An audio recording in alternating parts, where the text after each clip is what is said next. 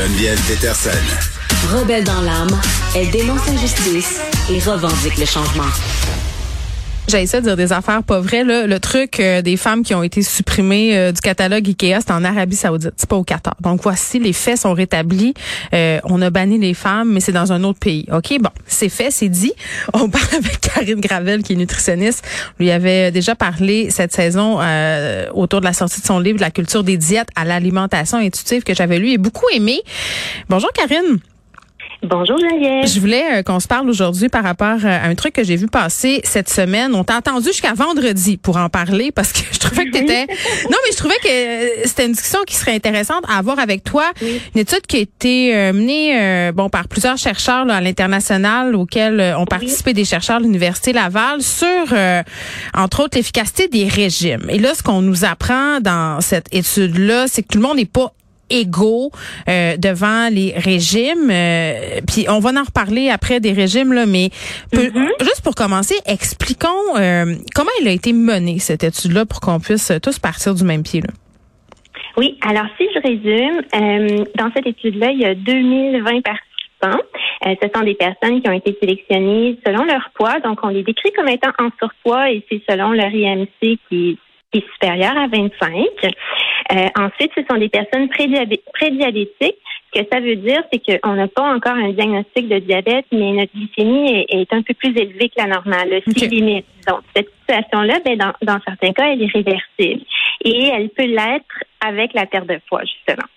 Donc, euh, ça, c'est pour ça que les, les chercheurs ont ensuite dans le protocole, il y avait deux phases. Une première phase où les, les participants étaient suivis pendant deux mois et ils devaient, là, pour pouvoir continuer l'étude, perdre 8 de leur poips initial.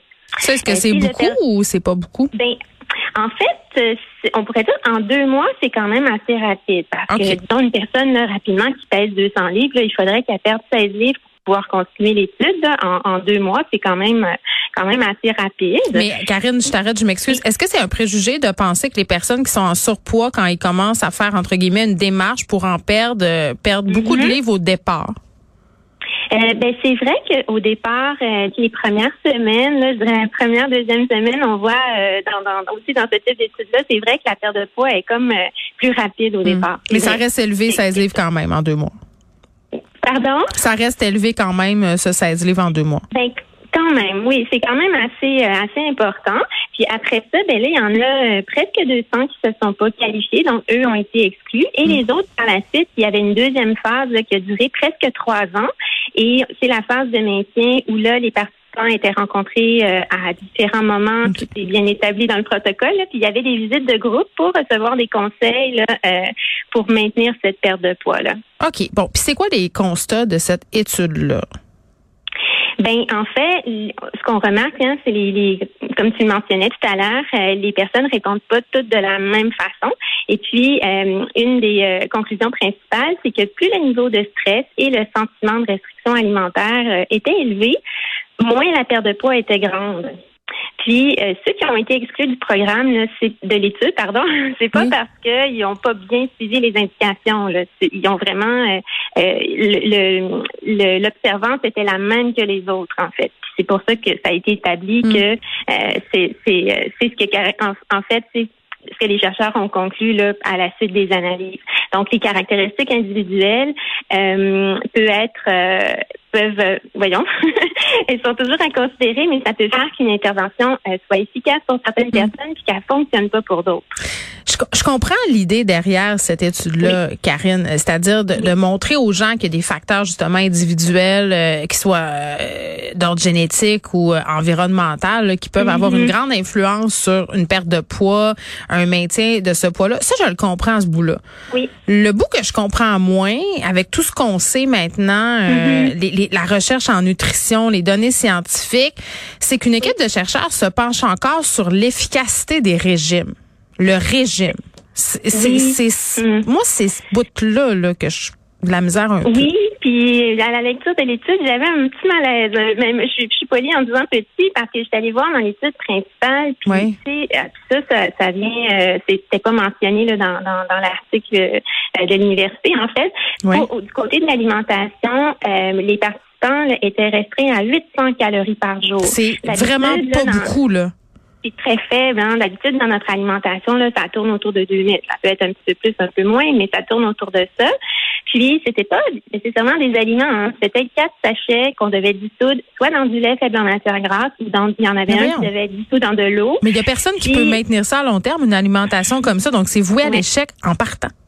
Ben ça, c'était durant deux mois. Puis c'était comme une composition le plus faible en lipides que la normale et beaucoup plus riche en protéines. Donc, euh, puis sinon, les participants pouvaient euh, prendre des breuvages sans calories et mm. certains légumes, pas tous, comme la laitue, des céleris, des brocolis, puis des concombres. Euh, mais moi, ça, quand je lis ça, c'est pour ça que j'ai un malaise. Là, c'est je comprends, mais, mais je comprends le but de la recherche qui veut au niveau physiologique comprendre comment le corps réagit. Oui. Vraiment du, du, du, point de vue physiologique, là, euh, de comprendre comment, euh, c'est quoi les réactions du corps par rapport à une perte de, de poids, pourquoi mm. il y a certaines personnes qui sont plus résistantes que d'autres. C'est vraiment du point de vue recherche, mais moi, du point de vue clinique, qui travaille avec des humains tout le temps, euh, où, où la relation avec les aliments est, est ben je me dis euh, qu'est-ce qu'on apprend de ça finalement, tu Puis les ouais, puis attends, euh, Karine, c'est cette idée aussi que cette information-là se rend dans les médias. On fait parce qu'on le sait là, euh, quand on a des études qui sortent sur l'alimentation, sur les diètes et tout ça, souvent c'est repris dans les médias de masse. On résume l'étude et on laisse les gens avec cette information-là. On les laisse en plan. On va mhm. pas plus loin. C'est incomplet. Et là, ce qu'on retient, c'est là, tu me dis ah ils auront fait manger, je sais pas moi, des céleris puis tout ça. Puis là, les gens sont soulevés. Ben ça y est, pour maigrir, faut juste je mange du céleri, du concombre, faut que je bannisse plein d'affaires. Puis toi, si tu dis le contraire, dans ton, toi, tu fais la promotion de l'alimentation intuitive, on bannit pas d'aliments. Ben non, puis tu sais, c'est aussi de voir, mais qu'est-ce que les ou les personnes qui seraient tentées de reproduire ça vont vont apprendre au niveau de l'alimentation pas grand chose hein c'est parce que moi je, m'imagine personnellement euh, boire des sachets là pendant deux mois. Pas très le fun hein? Euh, non vraiment ça m'intéresse pas du tout. Puis les buts aussi les buts de maigrir dans cette étude là là je comprends que c'était des gens peut-être prédiabétiques donc il y avait un objectif entre guillemets d'améliorer leur santé. Mais tu sais en dehors de ça, euh, pour vouloir perdre du poids, euh, je sais pas là. C'est ça. Ben, tu sais, oui, c'est axé sur la perte de poids, mais la santé, c'est, c'est, on peut avoir des doutes. Tu même la ben, santé. Quand on parle de santé aussi, on, on tu sais, dans les, les, études de perte de poids, on parle beaucoup de santé physique, mais on parle pas nécessairement de santé psychologique. Puis moi, déjà, juste à l'idée de penser, de devoir manger ça pendant deux mois, ça affecte ma santé psychologique.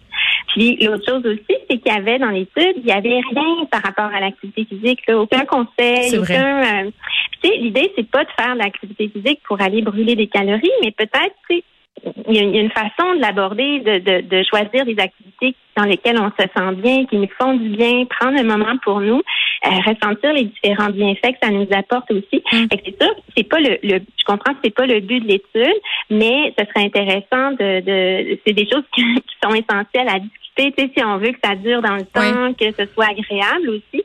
Euh, puis tu sais que ce soit qu'on profite quand même de l'alimentation, ça reste un plaisir. Ben, c'est un puis c'est un des facteurs parmi tant d'autres euh, en ce qui concerne notre poids là, tu sais il y a le stress, il y a le sommeil. Vraiment euh, pour ceux que ça intéresse ces questions-là là, d'aller lire ton livre, moi je le conseille vivement euh, de la culture des diètes à l'alimentation intuitive justement pour avoir peut-être une approche plus saine de l'alimentation de la mm-hmm. nourriture. C'est super tough là parce qu'on dirait que tout ça est tellement malmené, déconstruit sans arrêt au fil du temps, on a plein d'idées préconçues puis notre rapport avec certains aliments est rendu super toxique. En tout cas, moi, c'est ce que je trouve. mais, mais bon, mais je trouve que tu as bien réussi euh, à expliquer tout ça, puis euh, à peut-être un peu nous réconcilier avec ce livre-là. Donc, je le conseille. Karine Gravel, merci beaucoup. Merci beaucoup. Ben, merci beaucoup, Geneviève. Bye bye.